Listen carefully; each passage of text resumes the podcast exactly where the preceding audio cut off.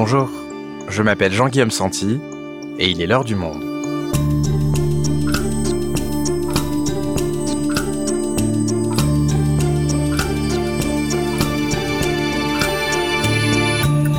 Aujourd'hui, la gauche émiettée en de multiples candidatures a-t-elle encore une chance en 2022 Hidalgo, Roussel, Mélenchon, Poutou, Artaud, Montebourg et désormais Jadot, pourquoi tous ces candidats se présentent-ils séparément au premier tour?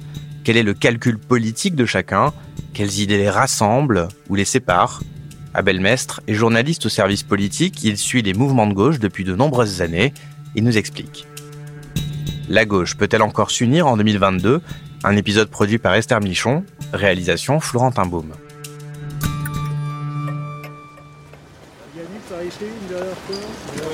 Nous sommes le 17 avril 2021.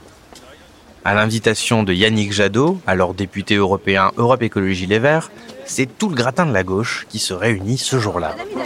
Dans un lieu neutre, un hôtel du 19e arrondissement de Paris. Autour de la table, entre autres, le secrétaire national de ELV Julien Bayou, le premier secrétaire du PS Olivier Faure, la maire de Paris Anne Hidalgo, l'ancien candidat à la présidentielle Benoît Hamon, le député européen Place Publique Raphaël Glucksmann, beaucoup de monde, mais il y a déjà quelques absents de taille.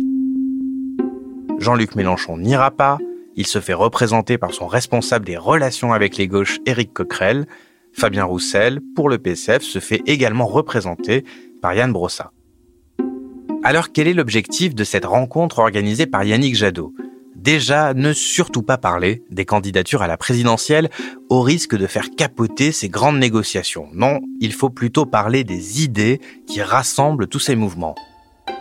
C'était le 17 avril dernier. Ça fait donc déjà plus de cinq mois que cette tentative de conciliation a eu lieu, et on a bien l'impression, cette fin septembre, que rien n'a fondamentalement changé. L'union de la gauche, c'est un objectif que beaucoup partagent et estiment nécessaire. Le seul petit hic de cette histoire, c'est que chaque parti est bien déterminé à ne pas se retirer en faveur d'un autre. L'union de la gauche, oui, mais si et seulement si, c'est derrière moi.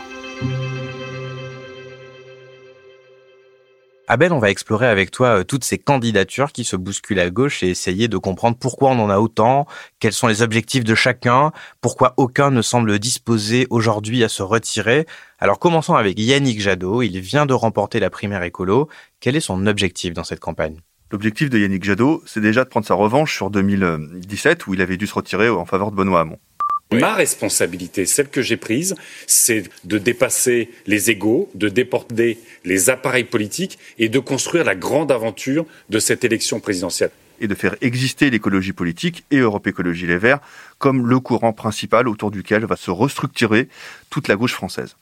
Il vise le second tour en disant euh, que l'urgence est aujourd'hui l'urgence climatique, qu'il y a une prise de conscience globale dans la société autour de la lutte pour l'environnement et que c'est donc l'heure d'Europe Écologie Les Verts. Pour autant, il a été euh, assez mal élu, 51-49, c'est quand même très proche. Euh, est-ce qu'il pourra vraiment avoir une dynamique euh, pour le premier tour qui arrive avec un tel score à l'issue des primaires? Oui, il a été très mal élu. C'est c'est vraiment le pire des scénarios pour lui. C'est-à-dire que la primaire a été créée pour offrir une légitimité et une dynamique aux candidats issus de ses rangs. Aujourd'hui, quand il est élu avec un peu plus de la moitié des suffrages, ça n'offre pas une légitimité incroyable et ça n'offre pas non plus une dynamique folle. Donc, il va devoir à la fois reconstruire toute cette dynamique envers l'électorat euh, classique, c'est-à-dire hors écologie, et aussi faire avec sa concurrente Sandrine Rousseau, qui avait peut-être des points communs avec lui sur le fond, mais aussi de grandes divergences. Et donc, il va falloir pour Yannick Jadot faire de la place à Sandrine Rousseau et sûrement aussi prendre en considération certaines de ses revendications fortes, notamment sur les questions sociétales. Et lui, son objectif pour Europe Écologie des Verts, c'est vraiment de faire de ce parti-là la force centrale autour duquel euh, les autres partis de gauche euh, se réuniront. Yannick Jadot et d'ailleurs tous les écologistes ont une expression qui résume bien leur état d'esprit, c'est l'écologie, c'est le nouveau paradigme. Et donc, en fait, ils veulent reconstruire tout le logiciel de la gauche autour de la lutte pour l'environnement et la lutte contre le réchauffement climatique.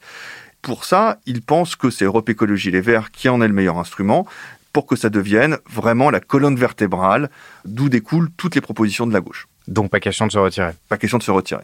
Mais ça va être difficile pour lui de prendre le leadership à gauche, car euh, bah, Jean-Luc Mélenchon a également cet objectif-là. C'est sa troisième candidature à l'élection présidentielle. C'est un peu maintenant ou jamais pour lui aussi? Il l'a dit, c'est sa dernière euh, participation à l'élection présidentielle. Jean-Luc Mélenchon part avec euh, certains atouts quand même. Hein. D'abord, c'est celui qui, dans les sondages, recueille le plus d'intentions de vote, ce qui n'est pas négligeable. Son étiage général dans toutes les études, c'est entre 10 et 13 Il a la légitimité, puisque, on vient de le dire, c'est sa troisième élection. Il est député, il est président du groupe insoumis à l'Assemblée nationale. Il sait se faire entendre quand il est à l'Assemblée. C'est un tribun. Il sait qu'il ne faut pas mettre toutes ses forces dès le début. C'est pas un sprint, c'est un marathon. Et il s'économise pour arriver euh, au deuxième tour, et il y croit vraiment. Donc quelque part, c'est un atout pour lui, cette expérience, le fait d'avoir déjà été candidat, mais en même temps, on a l'impression que euh, son programme ne change pas fondamentalement, ça manque peut-être d'idées nouvelles Tout à fait, c'est un atout et vraiment un handicap. C'est-à-dire que l'atout, c'est l'expérience, c'est qu'il sait comment se passe une campagne, il connaît les choses trappes, les pièges, les rebondissements, etc. Le handicap principal, c'est que certes, il a une grande cohérence puisqu'il a le même programme depuis cinq ans. Euh, s'appelle l'avenir en commun, ils s'en réclament tout le temps. Alors, ils sont en train de le mettre à jour euh, à la marge, mais ça reste vraiment le même projet pour la société qui a cinq ans avec ce défaut, ça veut dire qu'il n'a pas d'idée neuve. Il fait partie du système politique, le même système que lui dénonçait en théorisant le dégagisme. Le dégagisme est à l'œuvre et vous mmh. verrez qu'il mmh. dégage tout le monde et ça va continuer au deuxième tour. Et vous verrez que ce sera le tour de M. Macron bientôt quand les gens vont s'apercevoir qu'ils ont fichu dehors les Républicains et le PS. C'est pas pour manger un potage qui contient les deux à la fois. Et c'est pas impossible que ce dégagisme touche euh, celui qui l'a conceptualisé. Et dans cette famille politique, on trouve également Fabien Roussel, ce qui peut sembler étonnant puisque les communistes ne s'étaient pas présentés en 2012 et en 2017 et ils s'étaient rangés derrière Jean-Luc Mélenchon. Alors pourquoi est-ce que cette élection, ils font cavalier seul? Alors c'est une de ses promesses de congrès. Il a gagné le congrès au Parti communiste et donc la tête du parti en promettant le retour du PC sur la scène euh, politique et notamment à la présidentielle, puisque pour eux, l'absence à la présidentielle signifiait l'effacement du Parti communiste de la scène. Deuxièmement, il a aussi des spécificités. Il est différent de Jean-Luc Mélenchon. Il est plus conservateur, il est plus sécuritaire. On l'a vu à la manifestation de soutien aux policiers. Ça fait débat d'ailleurs à gauche et même dans ses propres rangs. Mais il assume cette ligne. C'est un peu un retour du Parti communiste à la sauce Georges Marchais qu'on a connu dans les années 80, c'est-à-dire euh, avec un patriotisme assumé. Voilà, c'est un retour à un communisme un peu plus orthodoxe que ce que l'on a connu avant. Et est-ce qu'il va vraiment rester jusqu'au bout, Fabien Roussel S'il monte dans les sondages et qui, clairement, est à plus de 5%, je ne pense pas qu'il se retire parce que ce serait pour eux, même si ça paraît modeste hein, comme ça, mais ce serait pour eux euh, un bon score, plus de 5% à la présidentielle. D'autre part, il faut voir aussi pour qui se retirer. Se retirer pour Jean-Luc Mélenchon, ça semble improbable, dans la mesure où les deux hommes ne s'aiment pas, ne s'apprécient pas, où il y a un passif très fort entre la France insoumise et le Parti communiste.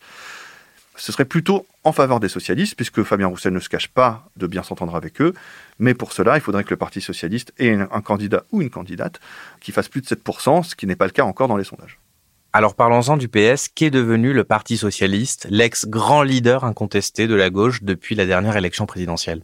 Il se trouve encore plus que convalescent. Hein. Il, garde encore les stigmates et le traumatisme même de la présidentielle de 2017 et des 6,36% de Benoît Hamon.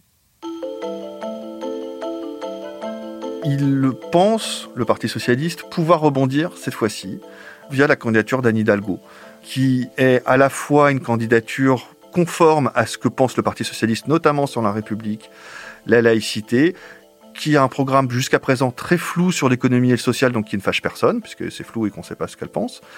Enfin, avec une image écolo, de par son action à la mairie de Paris. Et du coup, il pense qu'en ayant la jambe République laïque et la jambe écolo, ils peuvent recréer à leur sauce une social-démocratie écologiste et damer le pion à Yannick Jadot. Alors tu parlais d'Anne Hidalgo, mais il y a euh, un autre euh, socialiste, enfin plutôt ex-socialiste, euh, Arnaud Montebourg, qui a également présenté sa candidature. Oui, alors l'ex-ministre socialiste, lui, c'est un peu l'inconnu hein, de cette élection présidentielle à gauche. Il s'était retiré de la vie politique pour créer ses entreprises, puis il revient là. Il semble assez isolé, même s'il est soutenu par le mouvement républicain et citoyen, hein, le MRC, donc les chevènementistes. N'en demeure pas moins qu'on ne l'entend pas, qu'on ne l'entend peu, que son entrée en campagne n'a pas fait frémir les sondages, puisqu'il est toujours assez bas, voire très bas. Et surtout, on ne voit pas trop comment il peut se positionner, comment il va finir par se différencier, en tout cas d'Anne Hidalgo d'un côté, mais aussi de Jean-Luc Mélenchon, parce qu'il emprunte aux deux. À la fois, il défend le patriotisme économique et le souverainisme, donc ça c'est plutôt Mélenchon. De l'autre, il est très république, laïcité, etc. Donc ça c'est plutôt Anne Hidalgo. Et en revanche, il est peu écolo. C'est sa vraie différence entre Hidalgo, Mélenchon et Yannick Jadot, qui tous se réclament de l'écologie. Et enfin, on finit euh, notre tour de la gauche avec euh, deux forces, alors certes minoritaires, mais que l'on retrouve euh, systématiquement à, chaque scrutin. C'est le nouveau parti anticapitaliste, le NPA, et Lutte ouvrière. Alors ici, clairement, on n'est pas dans une perspective d'union de la gauche. Non, non, non, clairement pas. Et euh, tu disais euh, deux candidats, il y en aura peut-être un troisième avec une scission du NPA autour d'Anas Kassib. C'est une spécificité française d'avoir euh, des candidatures trotskistes à chaque élection présidentielle. Ils utilisent, que ce soit Philippe Poutou ou Nathalie Arthaud, utilisent l'élection présidentielle comme une tribune hein, pour faire passer leurs idées. après, il peut y avoir aussi une surprise dans les débats, puisque on se souvient en 2017 que Philippe Poutou avait percé l'écran avec un grand sens de la répartie. Quand nous, on est convoqués par la police, nous, ouvriers, par exemple, on n'a pas d'immunité ouvrière. Désolé, on y va.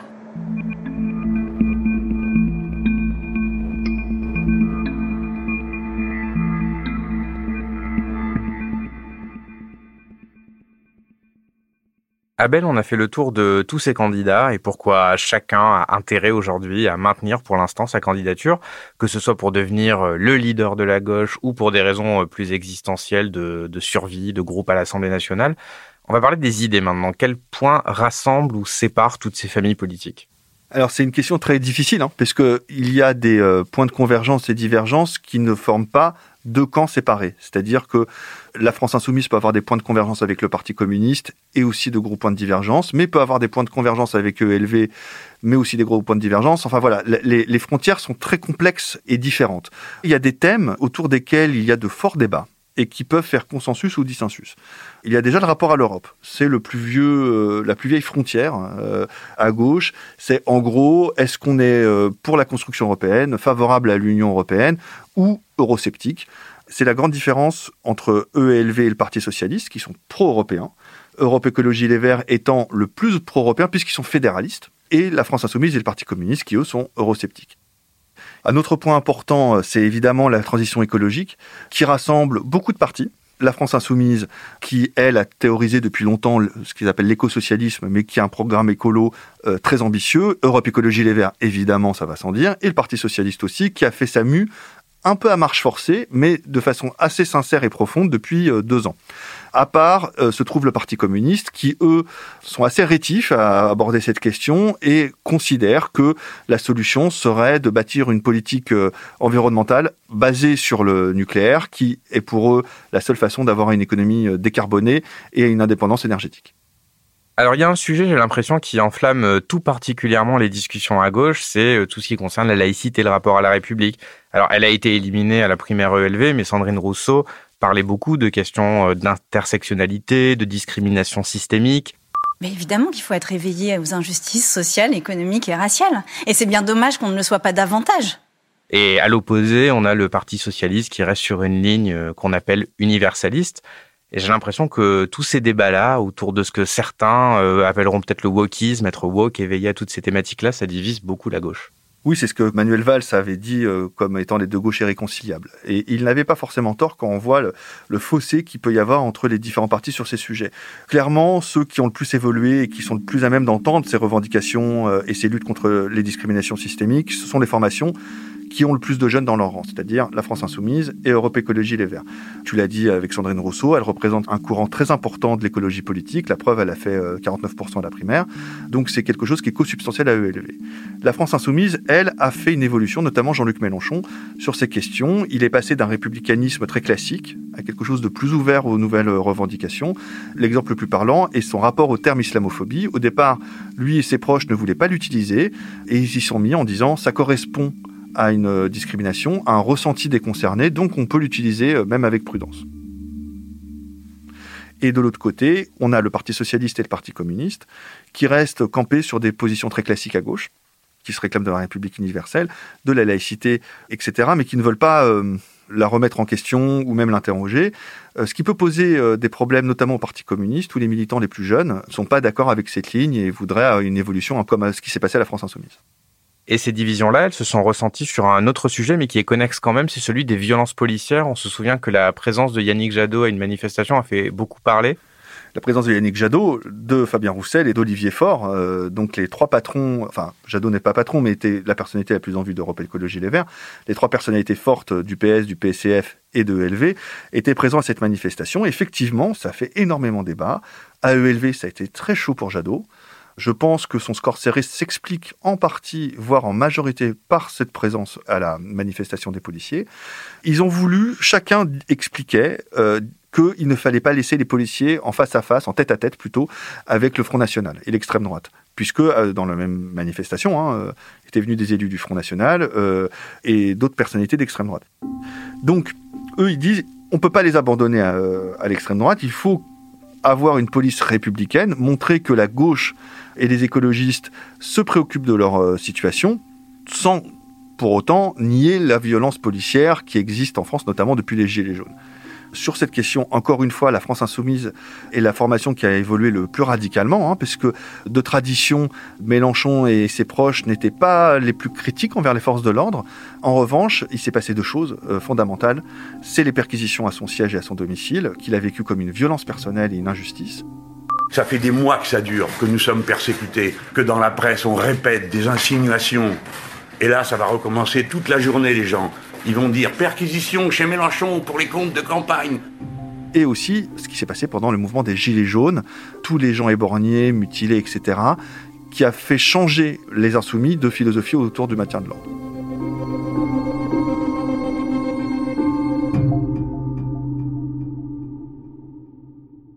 Abel, est-ce que la gauche peut aujourd'hui encore avoir une maigre chance de l'emporter avec toutes ses candidatures et aucune qui se retire?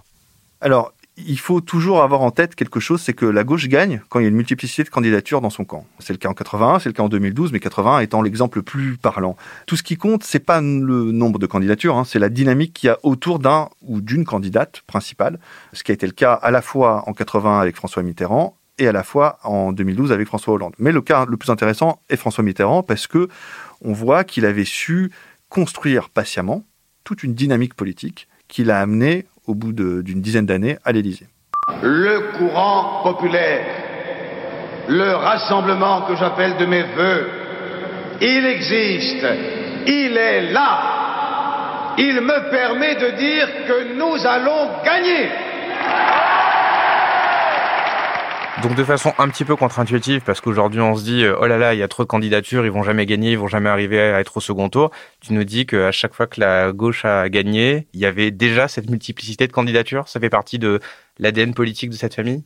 Ça fait partie de l'ADN politique de la gauche hein, d'être divisé, puisque euh, même dans les partis, ils sont divisés en courants. C'est quelque chose de, co-substantiel à la gauche, qui n'est pas le cas de la droite, hein, parce qu'on se souvient en 95, quand il y avait eu euh, Chirac et Balladur candidats, euh, deux candidatures, c'était la fin du monde, ils étaient en panique, ils savaient pas comment gérer la division. À gauche, on assume les divisions en sachant toujours trouver des points de convergence pour ensuite s'unir autour d'un même candidat. Et alors, par rapport à 1981, tu nous le disais, Mitterrand était bien préparé. Est-ce qu'il y a d'autres choses qui ont changé entre aujourd'hui et à l'époque?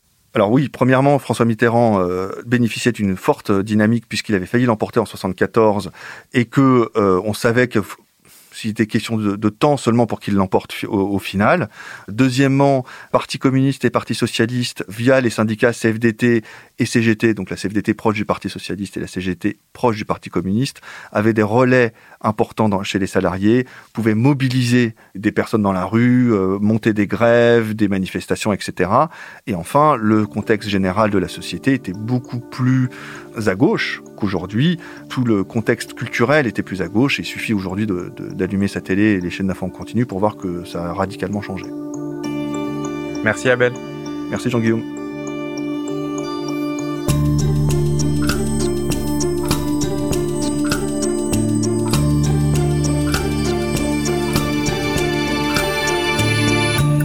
Si vous souhaitez en savoir plus sur le sujet, vous pouvez aller consulter tous nos articles sur l'élection présidentielle 2022 dans la rubrique politique sur notre site. C'est la fin de l'heure du monde, le podcast quotidien d'actualité proposé par le journal Le Monde et Spotify. Pour ne rater aucun épisode, vous pouvez vous abonner gratuitement au podcast sur Spotify ou nous retrouver chaque jour sur le site et l'application lemonde.fr. Si vous avez des remarques, suggestions, critiques, n'hésitez pas à nous envoyer un email à l'heure du monde, @lemonde.fr. L'heure du monde est publiée tous les matins du lundi au vendredi. On se retrouve donc très vite. À bientôt.